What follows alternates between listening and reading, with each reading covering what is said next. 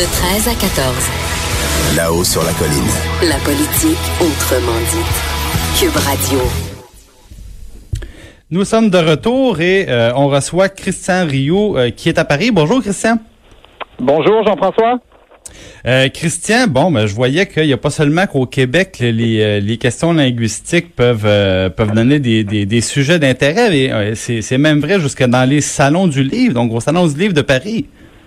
Oui, oui. Imaginez le, le, salon du livre qui est probablement le plus gros, je pense. Hein, J'imagine le plus gros salon du livre francophone au monde, là, le, le, plus gros marché, en tout cas, du livre francophone au monde, certainement.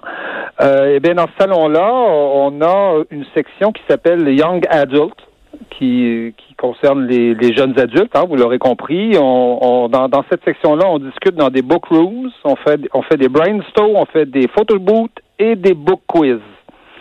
Wow. vous voyez, vous voyez un, peu, un peu l'effet. Alors, écoutez, ça, Pour parler de littérature euh, francophone, bien sûr. Ben évidemment, pour parler de littérature en français, c'est certain. Euh, donc ça, ça a piqué au vif euh, une centaine d'intellectuels français, d'écrivains, de, cinéastes, de comédiens qui ont fait qui ont fait une pétition, une lettre ouverte pour dénoncer ce qu'ils appellent eux une sorte, une forme de colonialisme culturel, mais qui est assez qui est quand même assez présent, en tout cas du moins euh, du moins à Paris depuis euh, depuis un certain nombre d'années. Euh, les Québécois qui passent dans la capitale le voient facilement depuis l'époque de Sarkozy et, de Macron. On se rappelle du du, du Made for Sharing, hein, qui était le, mot d'ordre de, des Jeux olympiques de Paris, qu'on avait même affiché sur la, Tour Eiffel, hein, illuminé avec en anglais. Il y avait eu des protestations aussi à, ce moment-là, et, et je dirais que ce qui est nouveau euh, c'est bien sûr l'envahissement de l'anglais, mais le fait qu'on proteste en France. Et il y a un certain nombre d'années, moi, il y a 5-6 ans, euh, on, euh, moi, je protestais, mais j'avais le sentiment d'être un peu tout seul à protester avec des Québécois qui débarquaient à Paris. Et euh, aujourd'hui, on sent que dans la population, ça proteste. On n'est on pas content et la, la lettre des, des, des, intellectuels là a été, on en a parlé partout, elle a été publiée dans le monde. Donc, ça, ça, je dirais que ça commence. les, les, les, les Français commencent, je dirais, à attraper un peu notre ADN, qui est celui de réagir à ce genre de choses-là.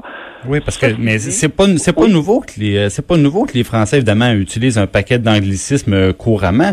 Euh, mais là évidemment quand on est rendu dans le secteur culturel, dans un salon du livre, là, on, a un peu atteint le, le, le, le, seuil de douleur, si on peut dire. C'est ben, comme un peu la, limite. Oui, mais ce qui, ce qui est caractéristique, c'est que c'est dans ces milieux-là qu'on utilise des, des, des, mots anglais et des, et des anglicismes. c'est vrai, c'est vraiment à Paris, c'est vraiment dans les les élites culturelles, c'est-à-dire c'est dans les milieux de la communication.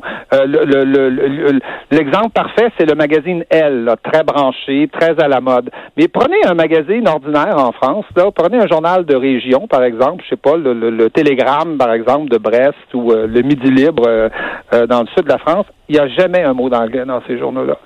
Et, et c'est très, c'est très, c'est très remarquable, c'est-à-dire que contrairement au Québec où quand même l'anglais euh, est, est, présent dans la population, est présent un peu partout. C'est vraiment un phénomène, c'est vraiment un phénomène des élites, hein, et qu'on retrouve d'ailleurs euh, à Rome, qu'on va retrouver euh, à Madrid, qu'on retrouve à Bruxelles. À Bruxelles, c'est effrayant l'anglais qui, qui, a, qui a dans la ville, mais mm.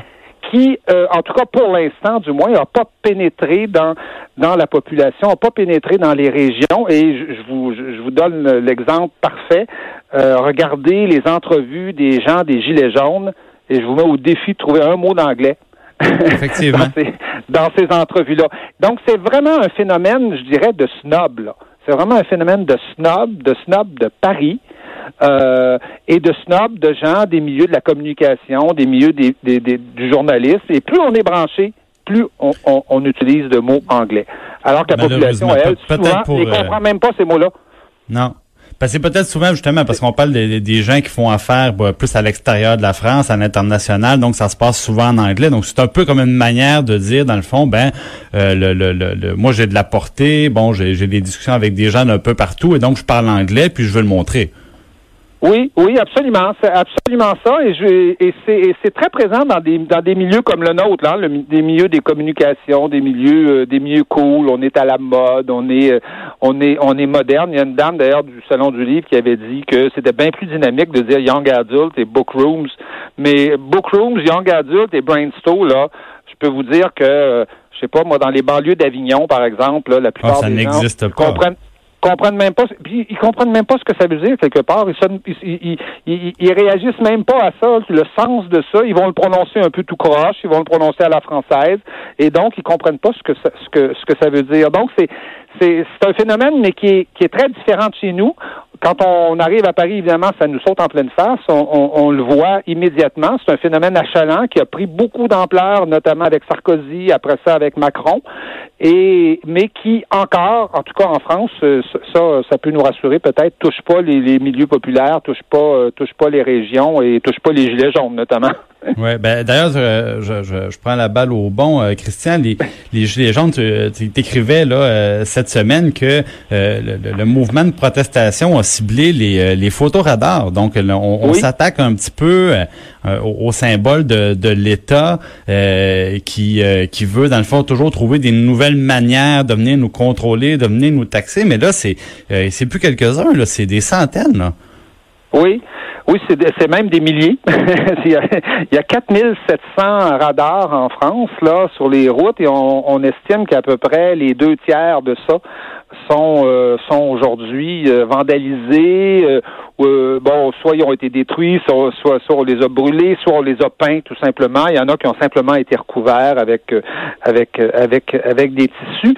Et je dirais que c'est très c'est très caractéristique de la révolte des gilets jaunes. C'est-à-dire les gilets jaunes se se sont pas attaqués à des entreprises. C'est pas c'est pas une grève ouvrière où on, où on va dénoncer les patrons. On n'a pas fait de manifestation devant des entreprises. Euh, on a manifesté un peu devant des, des symboles de l'État, mais on s'est pas attaqué. Euh, les, les, grandes émeutes des banlieues, par exemple, en, en, 2005, c'était attaqué aux, écoles, c'était attaqué aux institutions publiques. Pas du tout. Dans ces cas-là, on, on s'est pas attaqué à ça. Mais les radars, on dirait que c'est le dès le début, là, dès le dès le mois de novembre, on s'est attaqué aux radars. Les radars ont été mis hors fonction parce que c'est pour ces gens-là qui, qui sont dans les régions, ces gens-là où à qui on a baissé aussi la limite de vitesse hein, de 90 à 80 km heure, les radars, c'est le symbole de ce qu'eux appellent la pompe Afrique, c'est-à-dire l'État vient nous mettre des radars. Il dit que c'est pour sauver des vies, mais dans le fond, c'est pour faire des milliards. Et effectivement, l'État ramasse à peu près euh, probablement autour de 3 milliards de dollars par année euh, avec avec des avec avec ces radars-là. Et il en ajoute à peu près euh, des centaines à chaque année. Euh, 1000, je pense, l'année dernière, ont, ont, été ben, rajoutés. Ça, leur fera peut-être passer l'envie. malheureusement, Christian, on a déjà passé au travers de tout notre temps. Je te remercie beaucoup. Bon, ben c'est moi qui vous remercie. À la prochaine. Antoine Robitaille. Là-haut sur la colline.